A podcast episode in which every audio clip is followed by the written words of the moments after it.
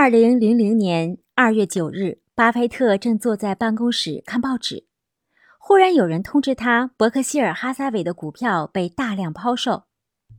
原来，头天雅虎网站的 BBS 写手发帖称，巴菲特住院，病情危急。在几个小时之内，这条谣言就传遍了互联网，不少人开始抛售手中的伯克希尔股票，导致了股价大跌。谣言一出，很多朋友致电巴菲特，询问他的身体状况。巴菲特解释说，他很好。然而，谣言还是影响了伯克希尔股票的走势。甚至有人问自己的经纪人巴菲特是否还活着。当得到肯定答复后，他们还是继续追问：“你确定？你见到他了？你凭什么这么确定？”很快，CNBC 报道了巴菲特疑似去世的消息。巴菲特立即出面粉碎了谣言。然而，怀疑论者却认为巴菲特是欲盖弥彰。投机者们趁着伯克希尔股价下跌时大量买进。两天之内，伯克希尔的股价跌幅超过了百分之五，人们将责任推到了巴菲特身上，甚至有人认为巴菲特是自导自演的这一幕闹剧，目的呢是以低价诱导股东继续购买股票。巴菲特终于领教了新媒体时代的负面力量，不过他没有正面回答，他认为谣言最终会不攻自破的。同时，他发现一个问题。在互联网时代，他的公众认知度不能被自己完全控制。迫于无奈，巴菲特发布了声明进行辟谣，却不能改变伯克希尔股价猛跌百分之一的事实。到了三月，伯克希尔的股票跌到了每股四万一千三百美元，而在前一天，纳斯达克指数上扬到五千点，与一九九九年相比翻了一番。这种强烈的反差引起了人们的注意。一名基金经理称，巴菲特是坠落天使。巴菲特闻讯十分生气，但是他没有进行反抗，也没有找人替他自己发声。他还是按照惯例与芒格以及伯克希尔的股东定期交流。没过多久，谣言似乎应验了。巴菲特在凌晨被送到了医院，接受了排除肾结石的治疗。他在疼痛中不断给苏珊打电话，然而苏珊却在科罗拉多州无暇照顾他。陪在他身边的只有小苏珊和艾斯翠。为了缓解病情，巴菲特一杯接着一杯的喝水。他终于意识到自己正在衰老。一天，巴菲特在比尔·盖茨家打桥牌的时候，他突然变得沙哑，脸色很差。盖茨夫妇马上叫来医生，为巴菲特做了结肠镜检查，在他的肚子里发现了一块巨大的良性息肉。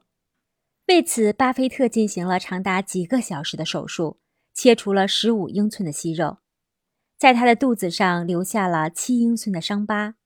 术后呢，巴菲特在家休养了一个星期，并第一次留起了胡须。虽然不能去公司，但是他仍然通过电话管理着伯克希尔哈撒韦。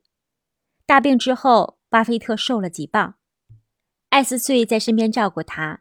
然而，消息很快传开了，并再次成为谣言：巴菲特得了癌症。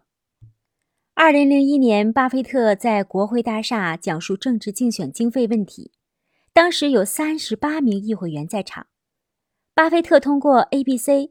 本周节目和 CNN 的政治内幕表达了他的观点。他说：“竞选经费体制已经腐化，现在选举参政人员的方式和19世纪别无两样。选票和权力成为可以销售的商品，而法律的发展方向是让富人变得更加富有，并且将财富大量的留给子孙后代。”政府也蜕变为富人统治的富人享受的政府。早在二零零零年，巴菲特就开始了巴菲特慈善午餐的拍卖活动，不过那时候没有通过互联网。当时是一位中国商人以两百一十一万美元的价格获得了与他共进午餐的机会，在互联网上掀起了讨论的风潮，人们对巴菲特的关注度也越来越高。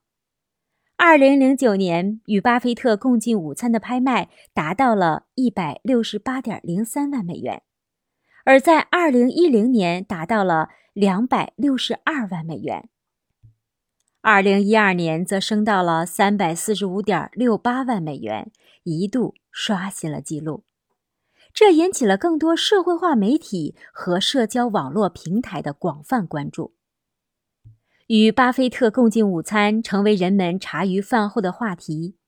巴菲特信奉的是保守投资策略，但他并不守旧，而是一个具有互联网战略视角的人。从2003年开始，他就将慈善活动通过互联网进行推广。在2015年的巴菲特股东大会上，巴菲特借助这个盛会继续炒作自己。股东大会原名叫做伯克希尔哈撒韦五十周年股东大会，巴菲特用自己的名字来代称，识别度和知名度顿时提高，引起了全世界的广泛关注。二零一五年的五月二日，四万多人参加了巴菲特的股东大会，超过了二零一四年参加人数，这也创下了参会人数的记录。这些与会者除了一少部分是巴菲特合伙人和员工之外，其他的几乎都是他的粉丝。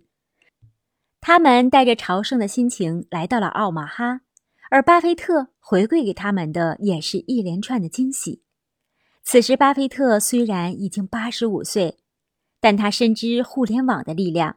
他的敏锐嗅觉让他意识到，网络是一个很好的商业工具。巴菲特总是通过邀请函和演讲的等形式，不断引起全世界的关注，而这恰恰是传统媒体很难做到的。现在通过网络，可以在短时间内传遍全球，自然提高了巴菲特的声望，也扩大了粉丝群体和伯克希尔哈撒韦的知名度。巴菲特懂得利用新媒体进行信息传播，在二零一四年巴菲特的股东大会上。他通过全球网络直播的方式引起了全世界的关注，还用可口可乐宣传片和绝望主妇的小电影，让原本枯燥的会议变得妙趣横生。而且，巴菲特还亲自出场，在一群主妇中间怀抱着小提琴弹唱一曲，整个画面既温馨又幽默。中国新浪财经等多家网络媒体也参与进来。通过网络直播，巴菲特分析了世界经济形势和投资的现状，并向全球的粉丝介绍了他的投资哲学。巴菲特和乔布斯不同，他不走技术路线，而是创立了很多无形的定律、概念和信条。巴菲特的慈善午餐的拍卖活动和股东大会就是例证。他们不受产品本身的约束，不像乔布斯的苹果系列产品。会受到市场环境的波及以及发生价值的变化，因为巴菲特的存在，奥马哈的股东大会成为当地的节假日。巴菲特投资的很多公司都瞄准这个机会来捞金，巴菲特也会将自己的物品弄进会场进行慈善拍卖。巴菲特这么做并不是为了赚钱，而是创造与粉丝近距离接触的机会，让巴菲特的个人形象更加突出。免费为他名下的企业做广告。在二零一三年的股东大会上，巴菲特开通推特账号后，仅三个小时就吸纳了十四万粉丝，可见他通过互联网吸引粉丝的重视程度。在二零一四年的股东大会期间，巴菲特不甘寂寞地走向前台，通过镜头向全世界关注他的人卖萌。甚至做出摇雪糕、喝可乐、玩棒棒糖等活动。他还大方的和粉丝们玩自拍，让很多人发现这个老古董竟是一个潮人。通过这些互动，巴菲特吸引了更多的受众群体的关注，为他名下的公司带来了更多商机和增值的机会。一个不属于网生代却成为互联网大咖的巴菲特。通过多年经营的口碑和信誉，不断的在世界上引爆眼球，并创造奇迹。